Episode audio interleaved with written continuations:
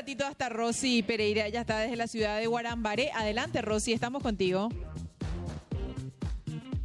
Sí, gracias, Cintia. Y bueno, ahora el presidente de la República, Santiago Peña, está participando de la inauguración de esta empresa especializada en la fabricación de conductores eléctricos de media tensión de aluminio y cables de redes en la ciudad de Guarambaré. Y bueno, vamos a lo que está señalando. Yo quiero destacar el valor del empresario, el valor del emprendedor, la persona que se anima a apostar al futuro.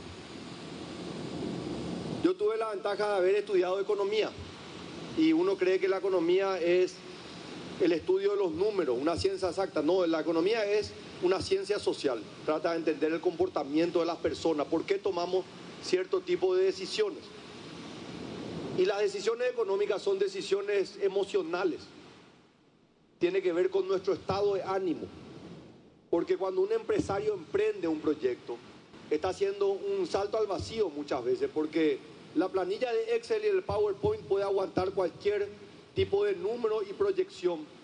Pero finalmente es ese sentimiento en lo más profundo de nuestro ser, dentro nuestro, que nos anima a soñar. Y muchas veces es un sentimiento personal, a veces el sentimiento de grupo, de manada, que nos alienta a seguir apostando y a seguir generando cambios. Mauro, que forma parte de un grupo empresarial que hace décadas hizo también saltos. Cuando emprendió allá en la década de los 90 el mercado de capitales, cuando nadie quería mostrar los balances de sus empresas, NGO mostraba, porque decía, nosotros no tenemos nada que esconder. Nuestro negocio es un negocio transparente, lícito, pagamos impuestos y le mostramos a todos el negocio que hacemos.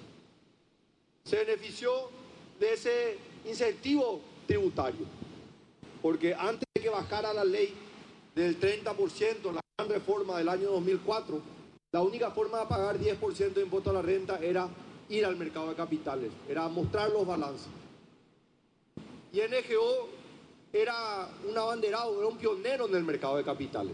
Y, y yo te felicito, Mauro, porque esas son decisiones que requieren mucho valor, mucho compromiso con la honestidad, con la transparencia.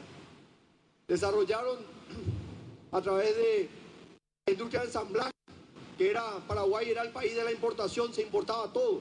Digo, vamos a darle mano, mano de obra a los paraguayos, vamos a empezar a ensamblar productos electrodomésticos en el Paraguay un cambio fundamental que otros después siguieron. Y hoy se desarrolló una industria. Y constantemente luchando también para que desde la política pública se entienda que no es lo mismo importar un producto que producirlo en Paraguay. Y muchas veces la visión del gobierno era recaudar, recaudar. No, esto yo no puedo bajar el impuesto a la importación. Y ahí se iba rompiendo poco a poco ese desequilibrio en donde el Paraguay no generaba fuentes de empleo, no generaba trabajo. No hay mejor política social en un país que la generación de empleo. No hay, metámonos en la cabeza, no hay mejor programa social que apoyarle al empresario que va a emprender y que ese trabajo va a generar un empleo. Y eso requiere de un nivel de, visión, de compromiso de diferentes actores desde la cabeza, pero del funcionario más bajo en cada una de las administraciones. Y ese es mi gran anhelo, que en los próximos años los paraguayos generemos un cambio cultural, de visión, de entender que tenemos que facilitar el trabajo del emprendedor, que el empresario se tiene que animar, que tiene que tener hambre, que tiene que tener sueños, que tiene que ser ambicioso porque no hay absolutamente nada que los paraguayos no podamos conseguir. Les aseguro, nada. Este país tiene absolutamente todo. Y cuando creemos que nuestro desafío es saltar la mediterraneidad física, que lastimosamente no tenemos acceso al mar y eso nos impide tener costos más competitivos, les aseguro que nuestro problema no es la mediterraneidad física, nuestro problema es la mediterraneidad mental. Cuando nosotros saltemos, él no se puede, él es difícil. Les aseguro que este Paraguay no tiene límites para lo que pueda acceder. Por eso, mi querido Mauro, te quiero agradecer, te quiero felicitar y te quiero alentar a que este sea apenas el inicio de otro proyecto, de los muchos que vas a llevar adelante y en este camino mostrar que el Paraguay todo lo puede. Muchísimas gracias y muchas felicidades. No hay mejor programa social que apoyarle al empresario que va a emprender, es lo que dice el presidente Santiago Peña.